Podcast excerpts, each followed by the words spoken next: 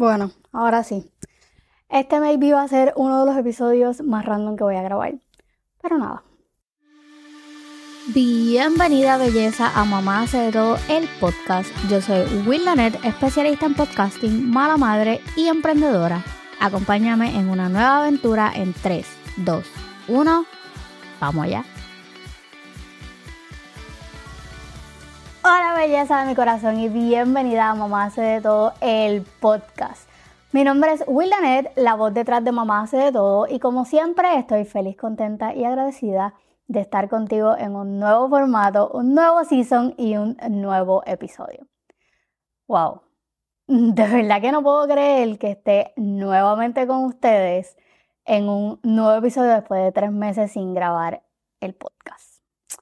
Ustedes saben que el podcast evolucionó y el 13 de septiembre lanzamos dos nuevos proyectos de podcast bajo la sombrilla de Mamá Hace de Todo, que son el colaborativo, donde tengo como co-host o como ¿verdad? Mi, mi compañero a Carius o Antonio, y Changuita Frison con Carla y Casey. Te quiero dar las gracias por el apoyo que nos has brindado en esta nueva etapa. La realidad es que volver a hacer podcast yo sola no estaba en mis planes, pero ni un poquito. Primero que nada porque quería más la diversidad de opiniones, quería dejar de como que hacer un monólogo. También quería pasar al formato video, que la verdad es que yo hacer video yo sola me caga bien brutal. Y poder crear eh, una red, más que nada de podcast, Así que había descartado el volver a grabar en solo, pero aquí estoy porque sé que tengo una comunidad grande de mamás de todo y que querían escuchar temas de déficit de atención y de maternidad y mucho más desde mi punto de vista.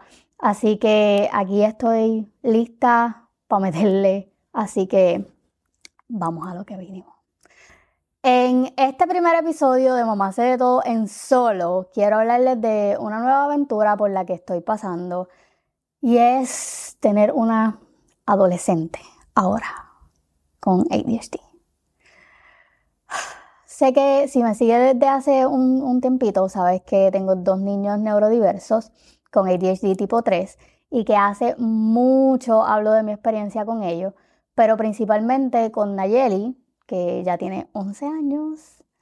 Nayeli fue diagnosticada mm, más o menos cuando tenía como 4 años de edad con ADHD, que es una condición neurobiológica, y en su caso es ADHD combinado o tipo 3, que significa que tiene una deficiencia en su atención, tiene hiperactividad, tiene impulsividad y unas cuantas cosas más.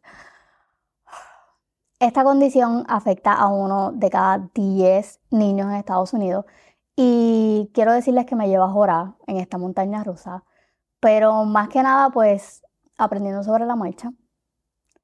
Quien es mamá de niños con déficit de atención o una niña con déficit de atención sabe que al contrario de lo que se piensa, eh, es, no es solamente un problema de enfoque. Esto viene acompañado de muchísimo más y es un reto constante porque hay días soleados, hay días de lluvia, pero también hay días de huracán. También se sabe que el ADHD en muchas ocasiones viene acompañado de otras condiciones como problemas de aprendizaje, ansiedad, problemas de conducta, eh, coordinación, problemas de sueño, problemas con, comunicarse, problemas de autoestima y es posible que hasta con autismo. Y son más susceptibles a abuso de sustancias en algún futuro. La realidad es que pues, el déficit de atención no es tan fácil como la gente quiere hacerlo ver. yo me acuerdo que cuando a Nayeli la diagnosticaron, una persona, una persona de mi familia, me dijo, ay, eso se resuelve con un chancletazo. Créeme que me encantaría prestarle a esa persona por lo menos una semana mi zapato y que bregue solo con ella, no tiene que bregar con los cuatro, solo con ella a ver si va a pensar lo mismo. No me malinterpretes, Nayeli es una niña súper dulce, que cualquiera que la conoce sabe que ella es súper amigable, bien empática, ella es toda una mariposa social. Pero cuando sus marcadores se encienden, a veces me dan ganas de llorar. Pero nada, o sea, ella puede pasar de felicidad total y de amor y sonrisa a llorar como si la estuvieran matando literal en punto un segundo. Y no te miento. O sea, las cosas que recién. Comenzamos en, en middle school y ya yo me había preparado para que estuviéramos pues como que un poquito struggling con todo esto eh, en lo que nos acostumbrábamos pues a la transición, a que pasamos de tener solamente dos maestras ahora a tener seis, a que pues ella tiene que mantener un cierto nivel de organización para poder cumplir con su deadline, etcétera. Pero definitivamente yo no estaba lista para esta odisea. No lo estaba. O sea, ella el viernes pasado tuvo un meltdown pero no uno cualquiera, o sea, ella tuvo el verdadero meltdown. Ella parecía que la estaban matando, o sea, empezó a llorar, no podía respirar, o sea, fue, fue algo bien fuerte. A mí se me arrugó el corazón y me volví un 8 porque no me lo esperaba.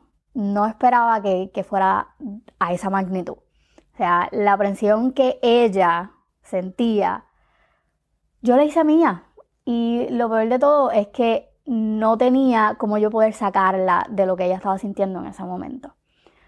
Resulta que cuando al fin pudo hablar, entendí que esta experiencia la tiene sobreestimulada, o sea, en otras palabras, cuando los niños con ADHD se sobreestimulan, pueden experimentar una serie de reacciones debido a su dificultad para poder regular sus emociones y, regular su comportamiento también.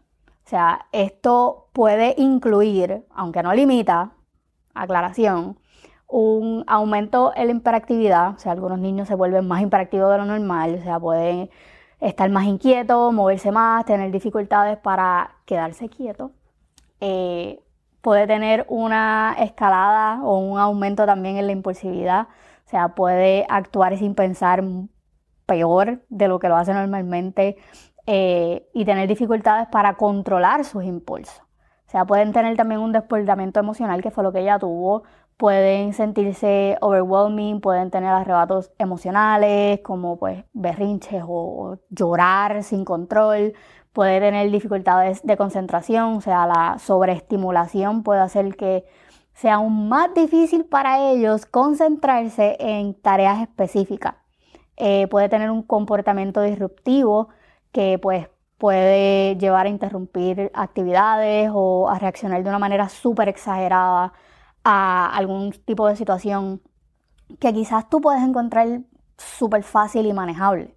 O sea, así que imagínate, imagínate cómo ella se sentía entre las pocas cosas que ella me pudo decir, una de las que me llamó mucho la atención es cómo ella sentía entre los cambios de clase, ustedes saben que van al pasillo, ella dice que ella siente como que se pone chiquitita con todos los niños a su alrededor.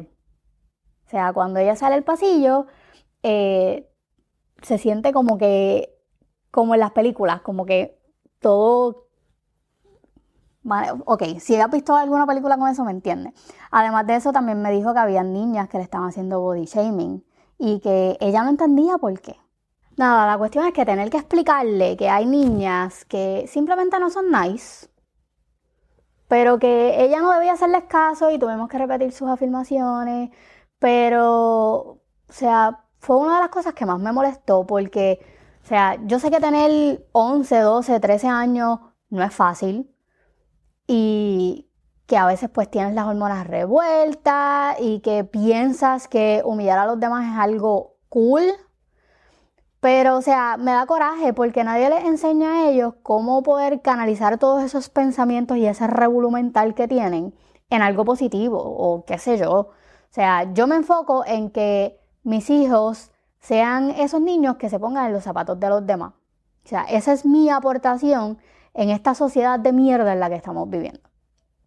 O sea, pienso muchas veces que la manera en que se comportan los niños tiene que ver mucho en cómo los crían o los manejan sus papás. O sea, yo me hago cargo de que mis hijos sean agentes de cambio. O sea, en conclusión, ella quiere salirse de la escuela y estamos considerando seriamente hacer homeschool. Ya esto es algo que había hecho en el pasado con Ryan, así que luego les contaré, o sea, cómo me va toda esta travesía y pues seguramente la voy a documentar toda en mis redes sociales. Sé que tengo muchas mamás que hacen homeschool y tengo muchas otras que sé que les encantaría hacerlo. Así que si no me sigues, ve por allá y sígueme para que puedas ver todo eso. Me consigues como Mamá de Todo en todas las redes sociales, mamá de todo punto en Facebook. Este episodio es traído a ustedes gracias a Emprendecast, agencia de podcasting. Así que si quieres crear tu podcast desde cero, no lo sigas pensando y contáctanos para darle una voz a tu emprendimiento.